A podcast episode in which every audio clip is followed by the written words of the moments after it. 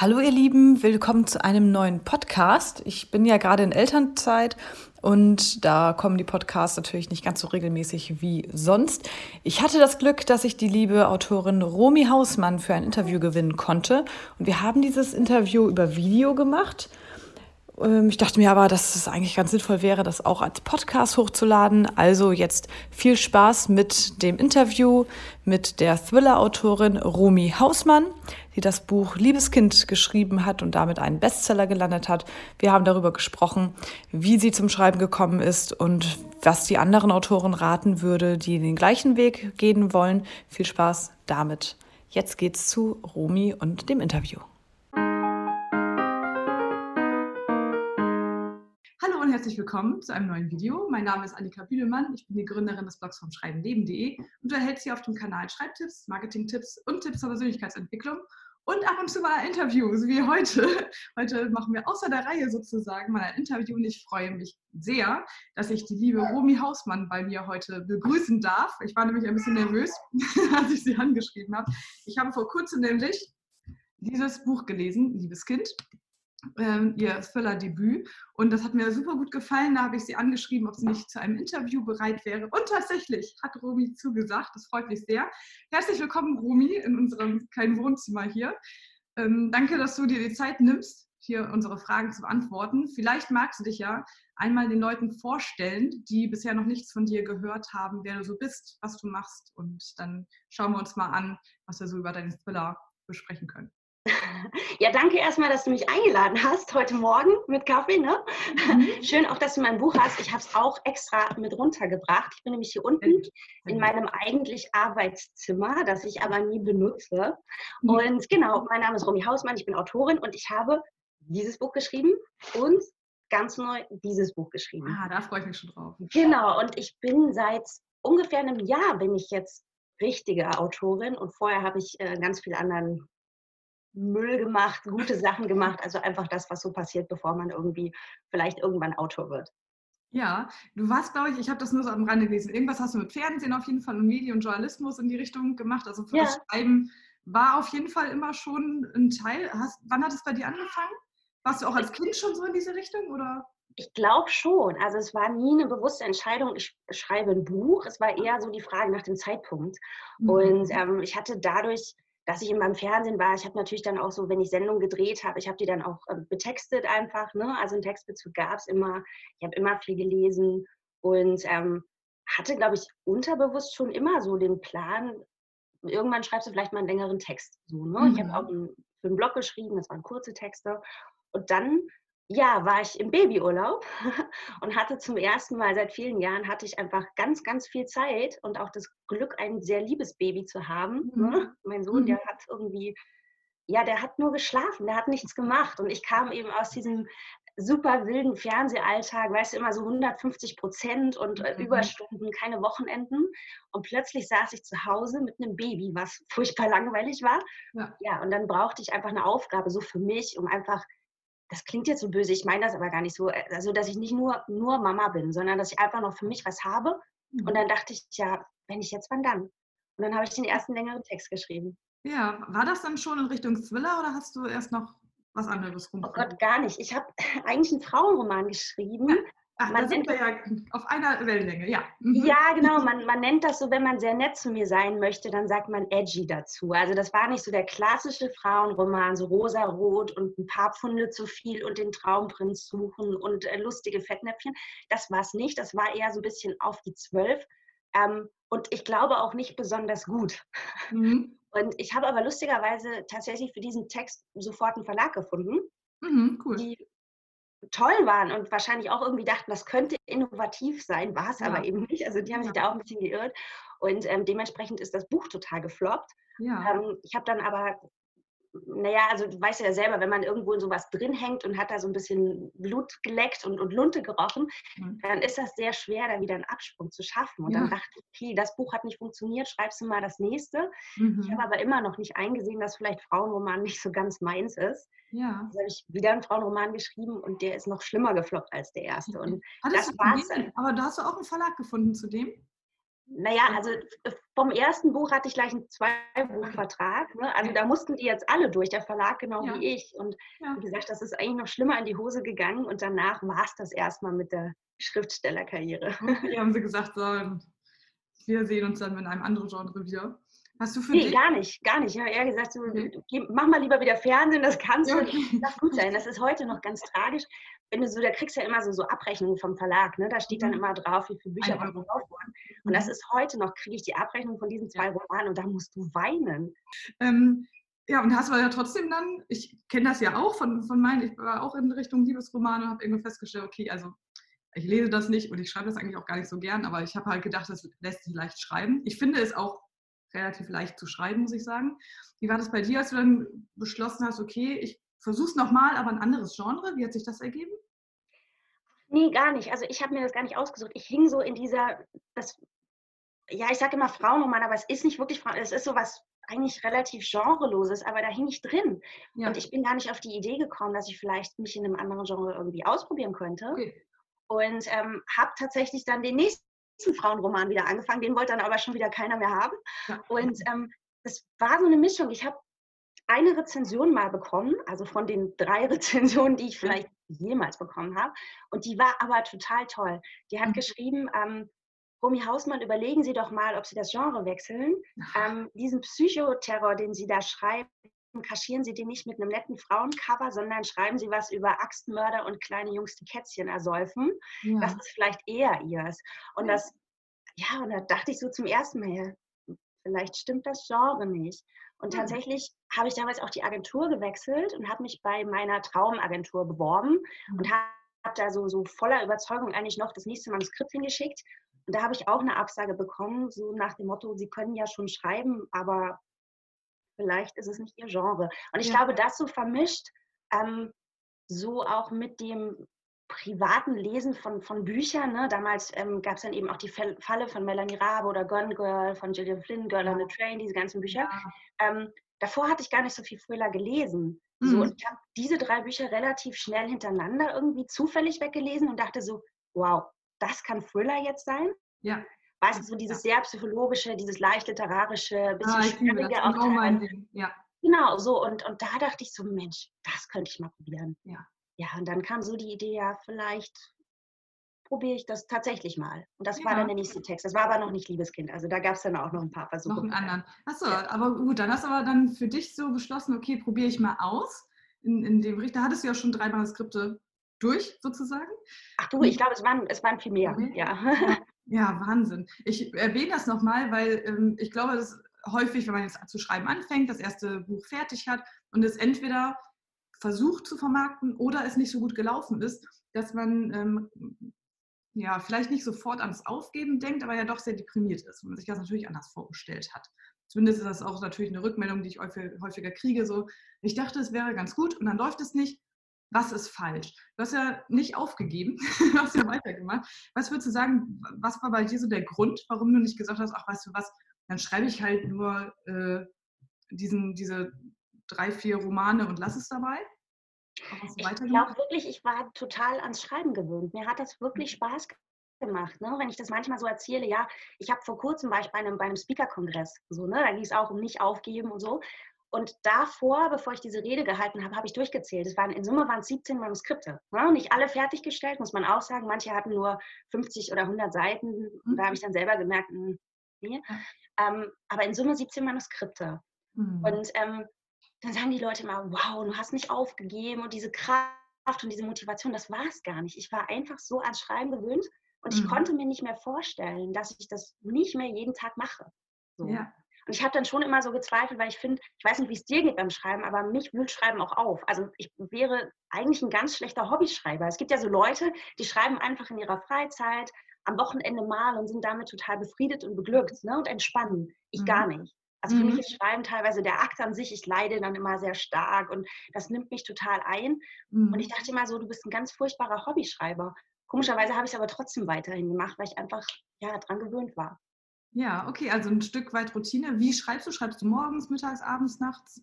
Ich bin ja Mama und ich schreibe tatsächlich morgens. Ja, und ich hatte so eine Phase, wo ich eben gut, jetzt kann ich tatsächlich auch vom Schreiben leben, das ist toll, aber vorher mhm. hatte ich eben auch noch zwei andere Jobs. Ne? Mhm. Und da war das so, dass ich eben morgens um halb fünf saß ich dann da mit meinem Rechner, war in meiner Geschichte. Um sieben habe ich meinen Sohn geweckt, ihn fertig gemacht für die Schule oder ja. Kindergarten vorher noch. Ja. Und ähm, habe dann ganz normal meinen Brotjob gemacht und dann abends saß ich wieder da. Ja. Und das ist, ähm, ich sage immer, das war einerseits das schlimmste Jahr meines Lebens, also die Phase auch, wo Liebeskind entstanden ist, mhm. ähm, weil ich kein, kein Sozialleben mehr hatte. Ja? Ich kaum mehr mhm. duschen gegangen bin. Ich ja. ähm, einfach jeden Tag da saß und völlig verloddert bin. Ne? Da ist der Müll übergequollen und das, also es war eigentlich schlimm.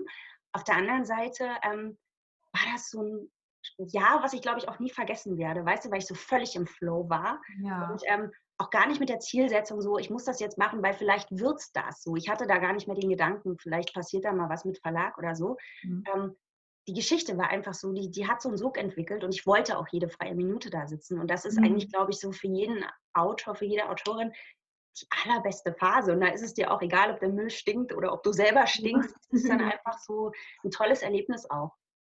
Ja, das stimmt. Ich, äh, bei mir ist tatsächlich diese Phase gerade sogar. Ich stehe auch so, wenn ich es schaffe, um fünf auf ja. Manchmal schaffe ich es auch nicht, weil wenn man ja dann zwei kleine Kinder zu Hause und einer ist immer nachts irgendwie wach. Ja. Ähm, aber man versucht es dann, da habe ich auch gemerkt, jetzt wo ich wieder im Fluss bin, weil ich habe ganz lange Wochen, Monate nicht geschrieben, weil ich einfach nicht dazu kam und habe immer gedacht, ach, wenn du ein Zeitfenster findest, dann machst du nochmal schnell hat nicht funktioniert. Also Zeitfenster war nie da. Man muss sich das halt schon irgendwie die Zeit nehmen zum Schreiben. Also bei mir war es auf jeden Fall so.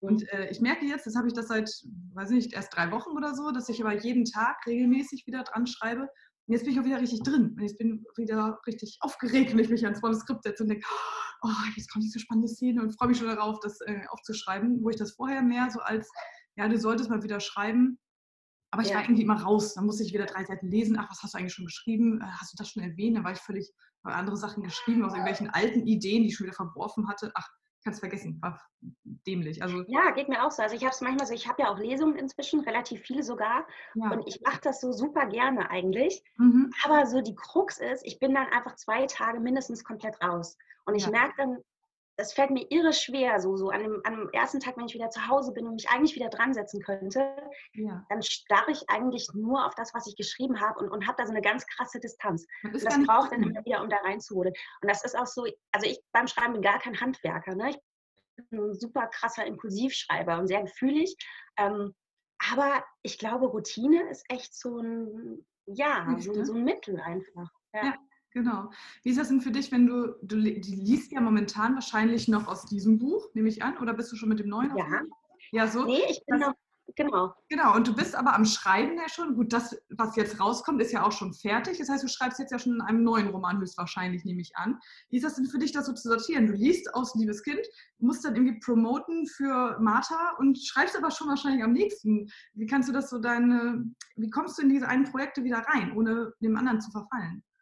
Also das ging eine Zeit lang wirklich gut. Also jetzt ist es so, ich habe, glaube ich, noch drei oder vier Lesungen mit Liebeskind. Und das ja. ist ganz lustig. Ich habe immer noch dieses erste Leseexemplar, weißt du, wo die, wo die Kiste kam. Und das mhm. erste, was ich gegriffen habe, das ist das Buch, aus dem ich lese. Ja. Ich, ich habe da auch so, so äh, ne, ich bin sehr ritualisch und abergläubisch und so. Mhm. Und ich, ich kann nicht aus einem anderen Buch lesen. Jetzt ist das Problem, dieses Buch fällt auseinander. Ne? Da sind lauter lose Seiten. Seiten. Und da haben wir dann auch gesagt, ey, gut, wenn es dann vorbei ist. Ich habe letztens habe ich auch ein Interview gemacht, da sagte jemand ähm, oder, oder der, der Moderator sagte dann, ja, beschreib mal in drei Sätzen, was passiert in Liebeskind? Und ernsthaft, ich musste überlegen, ja, weißt du, weil, weil ich jetzt so lange Zeit, raus, ne? Ja, weil ich war mit Martha beschäftigt und die Frage, worum geht es denn eigentlich, die hat sich einfach ewig nicht mehr gestellt. Nee. Und da habe ich dann so rumgeeiert und dachte mir, oh Gott, wie peinlich ist das so, ne? Ja, also es ist, es ist lustig, wenn ich lese, dann, dann sind das ja sehr oft auch die gleichen Passagen. Ne? Da hast du das Gefühl, du, du kennst sie sehr gut. Und wenn ich dann doch irgendwie zwischendurch, wenn ich einfach merke, ich habe heute mal irgendwie mehr Zeit bei einer Lesung oder ähm, ja, heute ist mir einfach an einer anderen Stelle und, und ich lese dann was, dann ist das selber so, dass ich denke, oh, das hast du geschrieben. Weißt du, das ist so Ganz irre. Also Teile von dem Buch kenne ich immer noch sehr, sehr gut. Und andere, auch wenn dann Fragen kommen bei Lesungen oder, oder auch über Social Media, ja, wie hast du die und die Stelle gemeint, da ist doch das ja. und das, echt nachgucken muss teilweise. Ja, ne? ich. Ja, weißt du, weil, weißt du selber, der, der Stoff ist einfach so präsent, einfach mal ja. da und das ist alles, dein ganzes Denken dreht sich darum. Dann gehst du aber ins nächste Projekt und natürlich ersetzt der neue Stoff dann den alten. Ne? Das geht Ja. gar nicht anders. Ja, genau, deshalb. Und dann fragt man sich wirklich noch so, ah ja, was, was wollte ich denn damit noch aussagen? Außer ist so ein Gedanke, hast du das auch, dass du manche deiner Meinungen oder Erlebnisse oder sowas aus dem realen Umfeld dann so mit einfließen lässt? Mhm, ganz viel. Ja. Ganz viel. Also nicht nur aus meinem Alltag, sondern auch, weil ich ja eben beim Fernsehen war, viele Interviews hatte, viele verschiedene Menschen kennengelernt habe, viele Schicksale gehört habe, auch in Interviews. Ähm, da kommt irre viel rein. Ähm, wie ist es bei dir? Ich wollte auf die Agentur nochmal zu sprechen kommen, weil Mhm. das ja auch so eine Sache ist, die einfach ständig ähm, präsent ist bei vielen Autoren. Wie finde ich eine Agentur? Brauche ich eine Agentur? Und was kannst du vielleicht aus Erfahrung sagen? Würdest du was anders machen, wenn du heutzutage jetzt neu eine Agentur suchen müsstest? Wie würdest du da vorgehen? Also ich habe wechselt, gar nicht, weil ich mich nicht wohlgefühlt hätte, Mhm. ähm, sondern weil ich einfach irgendwie einen Neustart brauchte. Ja, also auch mit dem Genrewechsel dann letztendlich, gut, das hat sich da noch nicht ganz abgezeichnet, aber ich wollte einfach ähm, neu anfangen. Deswegen habe ich einen Agenturwechsel gemacht. Und dazwischen gab es eben, als ich immer aus meiner alten Agentur raus bin, hatte ich, weiß ich nicht, zwei Jahre lang keine. So, Ja. ne? Und bin dann aber tatsächlich bei der Agentur untergekommen, in die ich wirklich rein wollte. Und ich würde es auch immer wieder so machen. Ich glaube einfach, ähm, es, gibt, es gibt ja immer die, die Self-Publisher, ne, die sagen, ich brauche das nicht, ich mache das alles selber. Mhm. Und dann gibt es so diese, diese Verlagsautoren, die einfach diese sichere Wiege brauchen. Es gibt Mhm. auch unter den Verlagsautoren teilweise Leute, die haben keinen Agenten, die brauchen das nicht. Ich brauche es schon. Ich brauche schon irgendwie so eine Anleitung und mir gibt das Sicherheit und ein gutes Gefühl. Und ähm, ich glaube einfach, man, ja, man muss mit den Leuten in Kontakt stehen. Ne? Und man muss sich vielleicht vorher wirklich auch mal die Homepage angucken und nicht nur wild, welche Agenturen gibt es überhaupt und ich schreibe jetzt an jede, sondern Mhm. wirklich auch gucken, ja, wie präsentiert sich die Agentur auf ihrer Homepage? Welche Autoren haben die? Falle ich da irgendwie selber so in die Richtung oder so? Meine Agentur zum Beispiel hat Melanie Rabe vertreten. Ne? Ja. Das ist einfach, ne, das ist ja sehr ähnlich, das geht in die Ja. Richtung. Genau. Und ähm, ich glaube, es ist auch total wichtig, dass du ähm, ja persönlich einfach gut mit deinem Agenten zurechtkommst. Also bei mir ist das Katharina, der ist auch Liebeskind gewidmet. Mhm. Und das, die ist einfach für mich eine, eine Person, der vertraue ich total. Ne? Und da geht das dann manchmal, die ist einfach sehr, sehr schlau, sehr kompetent, aber die kriegt mich auch als Mensch zu fassen. Das finde ich immer total wichtig eben auch so. Ne? Mhm. Ja. Ja, aber es ist ja auch wirklich nicht nur eine Geschäftsbeziehung. Also ich ne, schreibe ist ja genau. was sehr Intimes, sehr Persönliches Ja. und äh, Kritik ist sowieso ja immer schwierig. Besprichst du mit der Agentin auch so den Plot oder solche Sachen? Ja, schon.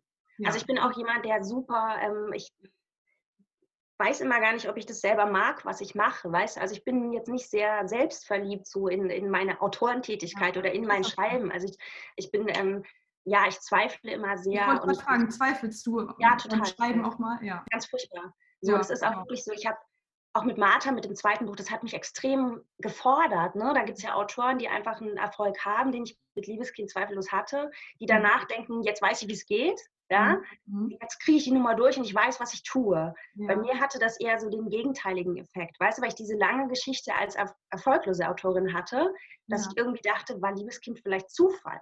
Ja. Das habe ich ganz lange mit mir rumgetragen, so diesen Gedanken. Und ich wollte auch nicht so in diese Falle tappen. Ähm, ein Buch habe ich durchgebracht und das nächste geht jetzt automatisch. Ne? Und ganz oft sind es ähm, bei den Autoren ja auch die zweiten Bücher, die sehr, sehr abfallen. ne, Ja. aus irgendwelchen Ja. Gründen. Und das wollte ich eben so gar nicht. Und habe mir dann, glaube ich, umso mehr Druck dann eben auch selber gemacht, weil ich mir dachte, so ähm, die ganze Unterstützung, die ich gekriegt habe von allen Seiten, weißt du, von Leserinnen, Bloggerinnen, aber auch vom Verlag, so, ne? So Mhm. alle, die so geglaubt haben, dieses Buch verbreitet haben, die wollte ich nicht enttäuschen. Mhm. Und da habe ich extrem gelitten unter dem Schreiben. Und da war Mhm. ich eben auch sehr froh, dass ich meine Katharina habe, ne? Ja. die dann einfach nicht immer nur über den Text spricht, sondern einfach auch ja, weiß, wie sie mich runterkriegt, wie sie mich beruhigen kann. Ähm, und jemand wie ich, der braucht das eben sehr stark auch, ja. Ja, also ich glaube, da bist du definitiv nicht alleine.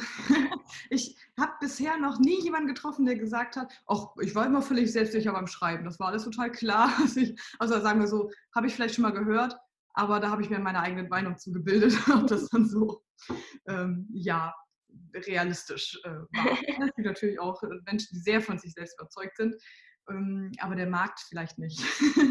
Ja, ich glaube, es kommt vielleicht auch darauf an, wie du das Schreiben siehst. Ne? Es gibt ja auch Leute, die können sehr schnell schreiben und Ja. ne, das ist, ist jetzt nicht böse gemeint, aber die, die können sehr fließbandartig auch schreiben. Die funktionieren als Autor. Mhm. Ähm, ich bin einfach so ein, so ein lebendes Dilemma.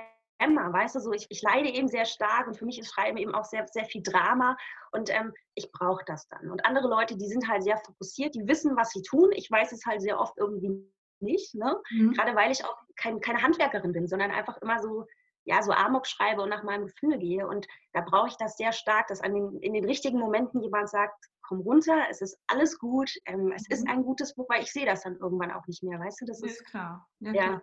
Wie ist es denn bei dir beim Schreiben, wenn du jetzt keinen Plan hast? Also da unterscheiden wir uns dann sehr, weil ich bin voll der Plotter, ich habe alles durchexerziert und schreibe dann erst meine Bücher. Und bei dir ist dann ja eher so Kamikaze-mäßig, rein da. Und, oder nee, also ich, ich plotte ja. schon auch, aber ähm, ich plotte so, also ich habe am Anfang, ich habe meine Grundidee, die muss ich auch festhalten, tatsächlich ja. schriftlich. Ja. Ähm, dann weiß ich aber, ja, gut. Also ich, ich dann fange ich an und so ab Seite 100 oder so, da muss ich dann auch plotten, damit ich mich nicht verrenne. Aber ich bin jetzt nicht so jemand, der vorher das Projekt dann mit tausend Zetteln irgendwie gemacht hat. Das, das ja. kann ich nicht. Da würde ich mich langweilen. Das finde ich toll, wenn, wenn jemand das kann. Ich würde mir, glaube ich, wäre ich so, ich würde mir viel ersparen. Aber für mich wäre meine nächste Frage gewesen, ob du dann viel überarbeiten musst, viel rauswirfst oder ob es. Nee, gar nicht. Gar nicht, aber es ist einfach, du hast dann so, so einen riesen Chaos schon auch im Kopf. Und, und bei Martha war das auch so, die Geschichte, die stand, die war sehr klar. Mhm. Ähm, und ich hatte ganz viele Szenen und Details. Die hatte ich alle irgendwie, ja, die hatte ich im Kopf. Und dann war das am Schluss eigentlich eher so das Problem, wie puzzle ich das zusammen. Und das war wie so ein Tisch voller Teile, wirklich. Und ich habe mich teilweise eben so schwer getan, diese dann so zusammenzusetzen und dann nochmal zu verschieben. Und ich glaube, Plotten ist eine gute Sache. Ich hatte vor kurzem aber auch ein tolles Treffen mit einem Schreibcoach, die auch gesagt hat, ähm, nein, du musst nicht plotten. Es gibt hm, einfach. Ähm, muss man nicht, genau. Gibt, mhm. nee, es gibt Leute, die fahren gut mit dem Plotten. So, genau. und dann gibt es eben Leute, die machen es nicht und es ist auch gut, weil die sich vielleicht dann auch so ein bisschen die, die Offenheit verbauen würden, weißt du? Ja. Das kennst du wahrscheinlich auch, wenn du, wenn du plottest, musst du ja trotzdem noch fähig sein, irgendwie vielleicht noch was zu sehen an den entsprechenden Stellen, wo du vorher vielleicht gar nicht drauf gekommen bist. Ja, genau. Also bei mir, also ich denke auch, ich, andersrum. Als ich angefangen habe, mich mit dem Schreibhandwerk zu beschäftigen, bin ich natürlich auch auf äh, Plotten gestoßen und dass man das äh, planen kann und so weiter. Und bin natürlich mit diesen Gedanken daran, gemacht, äh, daran gegangen, du machst einen Plan und dann setzt du den um. Ganz einfach. Ja, und so ist natürlich nicht. Also ich glaube, dass sehr viele, auch gerade die Leute, die viel plotten, so wie ich, du bist beim Schreiben trotzdem so frei, den Plan dann zu ändern. Gerade erst erlebt, gerade vorgestern erst geschrieben und mir noch eine Notiz gemacht mit, ich glaube, ich schmeiße die Szene in XY wieder raus und ändere das doch nochmal am Anfang da und da um. So, habe ich die Notiz drauf und werde ich beim Überarbeiten dann mir nochmal durch den Kopf gehen lassen, ob das jetzt sinnvoll war. Da ändert man den Plan dann, ne? weil man ja. beim Schreiben ja auch sehr viel von den Figuren dann doch erst kennenlernt. Jetzt egal, wie viele Gedanken man sich vorher gemacht hat. Solange es nicht geschrieben ist, ist es irgendwie immer halt nur eine Theorie. Ne? Wenn du es in Praxis umsetzt, ist halt mal anders. Und dann, ja, nicht umsonst äh, ist bei mir zumindest der Fall, dass ich dann Version 1 weggehauen habe und Version 2 und Version 3 also erstmal mich reinschreiben musste. Dieser, bin bei Version 7, jetzt, jetzt habe ich es auch, jetzt weiß ich es. Aber das äh, war auch bei mir so, so ein Lerneffekt. Äh, ja, der, der Plan ist nicht immer nur das ist eine nee, und ich glaube, das ist auch ganz wichtig für Autoren, das zu begreifen. Es gibt einfach nicht das Rezept zum Schreiben. Weißt du, jeder muss einfach was, was seiner Art entspricht, muss er einfach den Weg finden. So, ne? Ich dachte eben auch ganz lange, bin ich überhaupt eine richtige Autorin, wenn ich, wenn ich nicht wirklich komplett durchplotte? So, ist das überhaupt mhm. annähernd professionell, was ich mache? Und ich hatte eben nicht das Gefühl, dass es so ist. So, da eben zu verstehen, wir sind alle, wir arbeiten unterschiedlich und jeder Weg ist okay, wenn er dann eben irgendwie zum Ziel führt. Ja, das stimmt, genau. Also fast schon ein schönes Schlusswort. Wir müssen auch schon, ja. ja müssen leider schon äh, zum Ende langsam kommen. Das ist immer so schade, weil die Zeit immer so fliegt. Ähm, vielleicht können wir ja noch drei so Tipps zusammenfassen, die wir neuen Autoren mitgeben können, die jetzt quasi auch an dieser Schwelle sind. Ich entweder ich möchte ein Buch schreiben oder ich habe ein Buch geschrieben und würde natürlich gerne einen Verlag finden und ähm, ja, einfach diesen Weg gehen, dass es jetzt nicht nur hobbymäßig ist, sondern auch wirklich so ein Nebenberuf wird oder vielleicht sogar ein Vollberuf wird. Das wäre natürlich noch, noch schöner. Was kann man denen so mitgeben an drei Tipps auf ihrem Weg am Anfang der Karriere? Fällt dir da was ein? Ähm, ein Tipp noch ganz zuvor geschoben, ja. Also ich, ich glaube, man sollte sich wirklich überlegen, warum schreibe ich. Das ist, glaube ich, das mhm. Allerwichtigste. Und wenn du, wenn du irgendwie denkst, ich möchte schreiben, weil ich möchte gerne veröffentlicht werden, ich möchte einen mega Vorschuss haben, ich möchte in irgendeiner Form ähm, ja, sichtbar oder berühmt werden oder so, mhm. tu es nicht. also fang nur an zu schreiben, wenn du es wirklich liebst, ja, weil das ist sehr, sehr einnehmend und du hast nie die Garantie. Es ist manchmal einfach ein mega Glücksfall. Ja. Manchmal ist es so dieses, ja, once in a million Ding so, ne? Und mhm. du solltest das Schreiben lieben. Das wäre so mal mein, mein Vortipp, so, ne? Ja. Ähm, ohne irgendwelche anderen Hintergedanken oder so. Ja. Ähm, dann glaube ich, ähm, was ganz wichtig ist, ist ein, ist ein ordentliches Manuskript. Also nicht denken, ich rotze da irgendwie was runter, sondern ich bringe das wirklich in Form. Ne? Mhm, okay. ähm, von vornherein irgendwie auch zu sagen, ich, ich stelle mich professionell auf. Ne? Es gibt auch ein ordentliches Exposé, da vielleicht auch wirklich nochmal jemanden drüber gucken lassen. Ähm, ich persönlich, aber das ist einfach, weil ich damit gut gefahren bin, ein Agent ist wirklich Gold wert. Ne? Also mhm. wenn du zu einer Agentur gehst und dann irgendwie die haben die Expertise und die wissen, in welchem Verlag wird was gesucht. Ist dieser Stoff marktgängig? Also so eine Expertise, auch wenn es manchmal wehtut, weil dir eben vielleicht auch jemand sagen wird, nee, zu sperrig oder so, das kriegen wir nicht unter. Das ist sehr schmerzhaft, aber letzten Endes auch ganz, ganz viel wert. Mhm. Ja. Was fällt dir denn noch ein? Ja, lass mich überlegen. Ähm, dranbleiben, glaube ich, ist ein gutes Dranbleiben, ja. Ne, weil ich glaube, man viele geben schnell auf oder ähm, trauen sich selbst nicht genug zu. Also das vielleicht auch, ich, ich gebe mal sehr gerne den Tipp, sich irgendwie zu vernetzen, entweder mit anderen Autoren, weil die einfach irgendwie auch verstehen, worum es geht. Also bei mir ist es so, dass ich jetzt völlig alleine auf weiter Flur bin. Ich habe jetzt keine, also ich, mein, mein Mann oder meine Freunde oder was auch immer, sind da jetzt keine so große Stütze. die lassen mich gewähren, aber mir auch nicht quasi. Das heißt, ich habe mir Leute gesucht, mit denen ich mich austauschen kann einerseits übers Handwerk, aber eben auch, wenn es mal nicht so läuft. Man, dass ich jemanden habe, der mich wieder aufbaut, das ist bei dir dann der Agent. Das kann aber für die Leute, die jetzt sagen, ah, ich möchte aber ins Self-Publishing gehen, das kann aber auch ein Netzwerk aus Autoren sein, was einen dann auffängt. Es gibt WhatsApp-Gruppen, Facebook-Gruppen, Instagram, was auch immer, irgendwie Offline-Gruppen, auch Autoren-Stammtische, sowas wie Self-Publisher-Verband oder ähm, andere Verbände, die in denen Autoren organisiert sind. Also vielleicht wäre mein Tipp, kein Einzelkämpfer zu sein, sondern sich verbündet. Ja, das ist gut, ja. Dass man dann ja. in Phasen des Zweifelns irgendwie dann weitergetrieben wird. Weil das finde ich ganz wichtig, was du am Anfang sagtest, dieses Warum, warum schreibe ich. Man beschäftigt sich ja mit dem Warum der Figuren ausführlich, aber mit dem eigenen Warum halt nicht so häufig. das finde ich auch ist so in den Phasen, und das ist, diese Analogie liebe ich so, wenn eine Figur an einem Tiefpunkt ankommt, dann fragt sich ja sehr häufig, warum mache ich diesen ganzen Scheiß überhaupt? Und dann kommt diese Motivation der Figur zum Tragen. Und ich glaube, es ist bei uns beim Schreiben halt auch so, an diesen Tiefpunkten, ja. wenn nichts läuft, wenn nichts veröffentlicht wird, wenn abgelehnt wird, wenn genau. ein Lektorat zurückkommt, wo man denkt, oh mein Gott, ich schmeiß alles hin, alles ist furchtbar, dann äh, muss man wieder diese Motivation finden, warum mache ich das denn überhaupt? Genau. Und wenn ich nie veröffentlicht werde, ist das schlimm? Nein, dann schreibe ich halt trotzdem. Also. Weil ich es liebe, genau, ja, absolut. Genau. absolut. Und ich glaube, vielleicht auch noch kritikfähig sein und bleiben. Das ist, glaube ich, auch Lernen vielleicht. Oft ne? ist es wirklich so, wir, wir lieben ja unsere eigenen Texte, weil wir da so viel reinstecken. So, ne? Und mhm. egal, ob das jetzt irgendwie ein Agent liest oder vielleicht einfach ein anderer Autor oder nur eine Freundin, das kann ja, ne? also irgendein Leser, wenn jemand sagt, ich komme nicht mit, ne, dann vielleicht auch mal einsehen, ich muss noch mal ran. Ne? Es wird nicht verstanden und ja, da einfach, glaube ich, ja, nicht bedingungslos alles lieben, was man tut, sondern einen klaren Blick behalten ja, genau. und irgendwie auch andere Stimmen vielleicht mal zulassen. Ja. ja, das ist gut, genau. Okay, ich hoffe, da haben wir viele Tipps jetzt gesammelt. Wann kommt dein neues Buch raus? Am 24. April, so sieht das aus. Ich zeige es nochmal. Sehr, sehr schön geworden, finde ich. Martha Schläft. Sieht halt so, also ist vom Stil her ähnlich, ne? Ja, also das ist wieder genau. ist auf jeden Fall super. Der Look ist der gleiche, ja. Worum wird es gehen? Äh, diesmal geht es um Schuld. Mhm. Schuld, ja. Also ich, ich hatte so dieses, ähm, Schuld finde ich ein mega spannendes Thema.